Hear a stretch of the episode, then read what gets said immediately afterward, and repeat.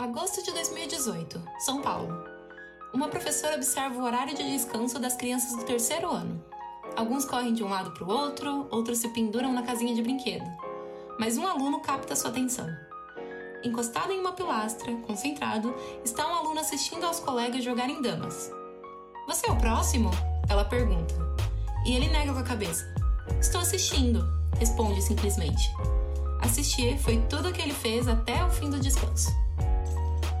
Intrigada por seu comportamento, a professora passou a observá-lo com mais atenção, notando que sempre optava por atividades como leitura, fazer torres com peças de dominó ou jogar cartas com um único amigo, evitando as brincadeiras coletivas. O primeiro impulso dela foi pensar em formas de fazê-lo interagir com os outros, o que é justificável, uma vez que a escola busca sempre eliminar as tendências à introversão. Mas observando-o tanto nos momentos de lazer como nos de estudo, notou que ele estava confortável com seu modo de interagir com o mundo à sua volta. A professora se viu em um impasse. Estimular que se adequasse aos moldes extrovertidos, porque era o que os pais, a escola e a sociedade como um todo esperavam que acontecesse, ou estimular o seu modo introvertido de reagir às situações escolares. Olá, professoras, professores e alunos, né? Quem sabe? Eu sou a Jennifer Gonçalves. Eu sou Rebeca Sampaio. E hoje não tem recreio porque precisamos falar sobre como as instituições educacionais impactam no desenvolvimento de sujeitos introvertidos.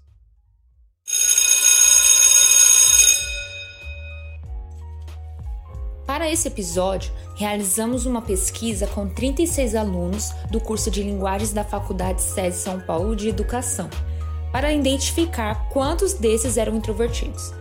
Surpreendentemente, dos 36, 23 alunos foram identificados de acordo com o teste de personalidade da Susan Cain como introvertidos, totalizando 64% dos entrevistados. Ou seja, se você não é um introvertido, provavelmente convive diariamente com um ou mais, sejam amigos, parentes ou colegas de trabalho.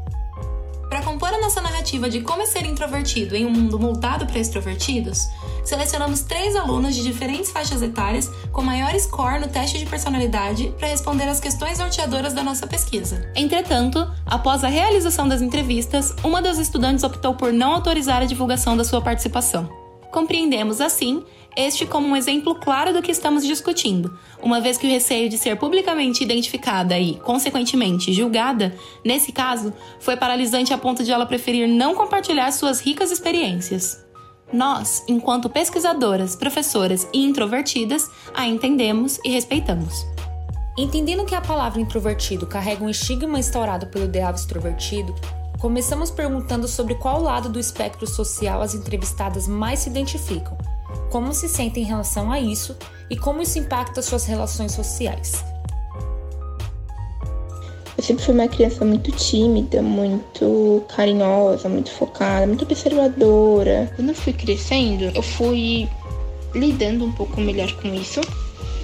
E aí eu fui entendendo que isso não é uma coisa ruim, é uma coisa muito boa, porque se torna uma individualidade nossa mesmo.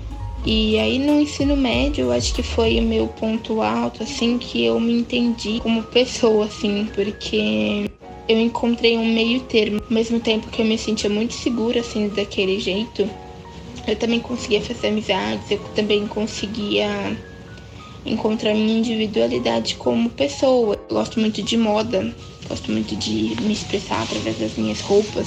Então eu acho que a moda veio muito nesse caminho de me ajudar a me encontrar. Eu gosto muito de ser do jeito que eu sou, tá? Eu não acho que seja uma particularidade ruim. Acho que tem muitas qualidades no meio introvertido que faz a gente se destacar em várias outras coisas. E com o tempo a gente vai aprendendo a trabalhar a utilizar isso a nosso favor. Não é uma coisa ruim, é muito bom. Eu acho que quando a gente fala introvertido, né, já vem todo uma, um entendimento assim do que é isso, né? Pensando, por exemplo, na questão de timidez, né? Eu assim não não sou uma pessoa super assim que, que saio falando, né? Mas assim, hoje eu já me sinto à vontade para me colocar em vários lugares, em vários momentos, porque são momentos assim onde eu acho que eu tenho algo para falar, né? Ou eu me incomodo com alguma coisa, eu concordo muito com alguma coisa, eu quero me manifestar, né? Então fico empolgada, quero quero colocar ali minha opinião. Mas assim, não sinto necessidade assim de estar tá falando toda hora, de me colocar toda hora.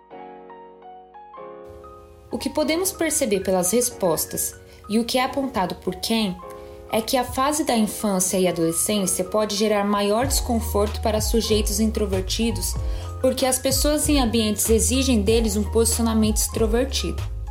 Na fase adulta, o autoconhecimento leva introvertidos a buscar atividades de expressão, profissionais, círculos sociais que melhor se adequem às suas necessidades e características. Portanto, atualmente, todas percebem as potencialidades do perfil introvertido para além das fragilidades. É interessante observar que o nível de desconforto das entrevistadas quanto à introversão é diferente, porque não existe, segundo Carl Jung, um introvertido puro. Os traços de personalidade vão interagir com outros fatores pessoais, como a criação e a formação, de modo que há variações do que pode se considerar introversão. Alguns introvertidos são mais ansiosos, outros são mais sistemáticos e por aí vai. Em seguida, quisemos nos aprofundar quanto às implicações da introversão nas atividades acadêmicas que, obviamente, são majoritariamente pensadas para alunos extrovertidos. Foco é uma coisa que a gente tem bastante facilidade, foco, concentração, ao mesmo tempo que a gente se trava muito na hora de expor as nossas ideias. Então, tenho bastante dificuldade em apresentação de seminário, em momentos em que eu sou colocada à prova, então um debate, alguma coisa assim que requer que eu exponha os meus pensamentos, porque tá tudo bem na minha cabeça, tá tudo certo lá dentro, eu tô pensando, tá fazendo bastante sentido. Agora, na hora de expor, é que fica um pouco complicado. A gente tem coisas a contribuir, sim, é, principalmente na parte de produção, porque a gente quer eliminar essas coisas que a gente deixa dentro da cabeça de alguma maneira, então a parte criativa pra gente é bastante divertida.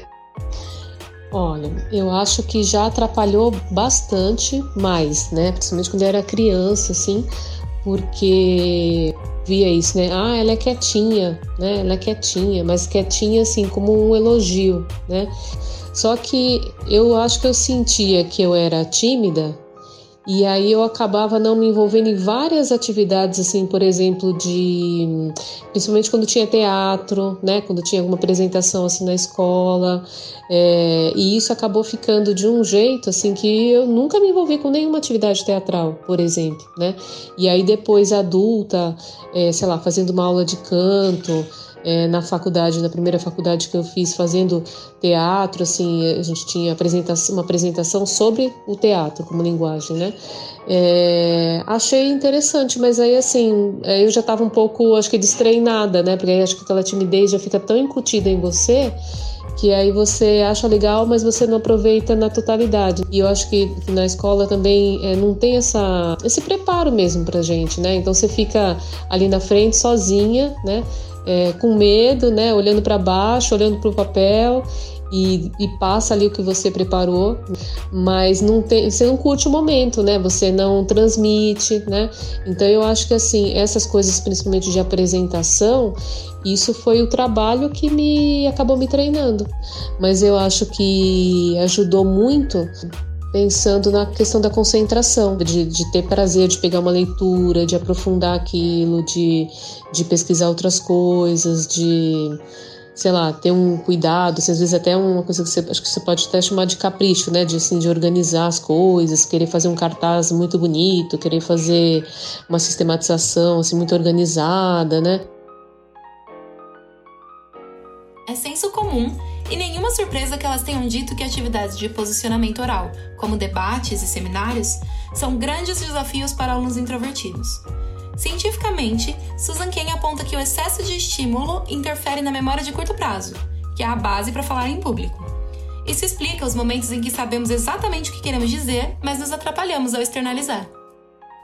Em contrapartida, o psicólogo Anders Ericsson aponta que atividades que exigem foco, concentração e trabalho criativo são melhor desenvolvidas individualmente por introvertidos, porque a solidão impulsiona essas habilidades. E isso muitas vezes tem a ver com a infância dos sujeitos que, seja pela aversão às atividades inexploradas ou pelo interesse atípico em determinados hobbies, como leitura, desenho, etc., contribuíram para o desenvolvimento do perfil pesquisador. Por fim, buscamos entender as motivações por trás da escolha da atuação como professora de linguagens, uma vez que sujeitos introvertidos tendem a não assumir cargos de liderança profissionalmente.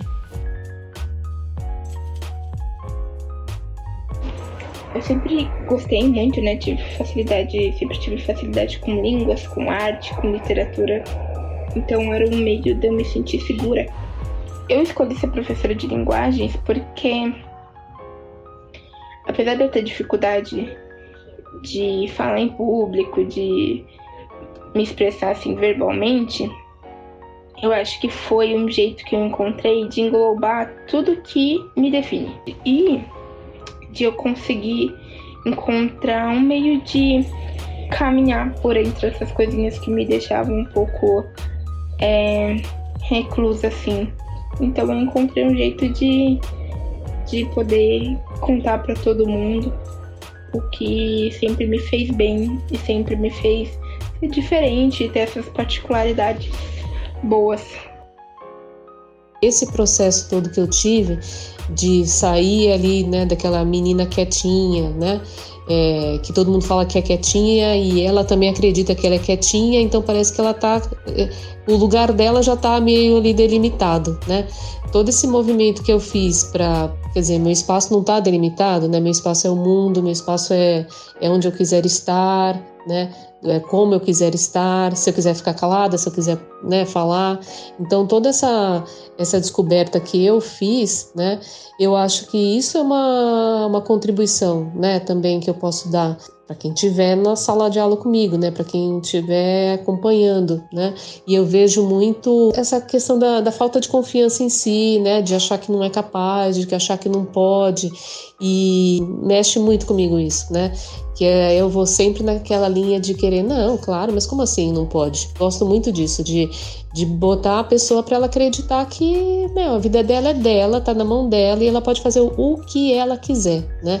Então acho que acho que talvez a coisa que mais me motive, assim, como ser professora, talvez seja isso, né? Estar ali com a pessoa na hora que, no momento que ela está justamente se descobrindo, né? É, se desenvolvendo, né? Percebendo às vezes a limitação, mas né, ajudar ela a superar essa limitação. O psicólogo Jerome Kagan explora a questão do impacto do estímulo externo sobre sujeitos em sua teoria sobre reatividade. Entre muitas outras conclusões, apontou que introvertidos altamente reativos tendem a escolher vocações intelectuais em que estejam no comando e preparados para possíveis situações conflituosas. Assim, a escolha pela docência pode ter a ver com a busca por uma área que domine bem o suficiente para uma prática confortável.